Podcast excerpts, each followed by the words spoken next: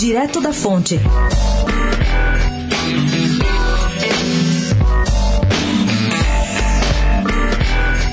Está voltando à vida o projeto de desestatizações em São Paulo. O prefeito Bruno Covas lança hoje o edital de concessão do Parque do Ibirapuera e de mais cinco outros parques da cidade. Já tentada há seis meses e recolhida para se aperfeiçoar em alguns pontos, a ideia tem um significado especial. Junto com o Pacaembu e o Anhembi, a transferência dos grandes parques paulistanos à economia privada tenta mexer no modelo de macroadministração de São Paulo.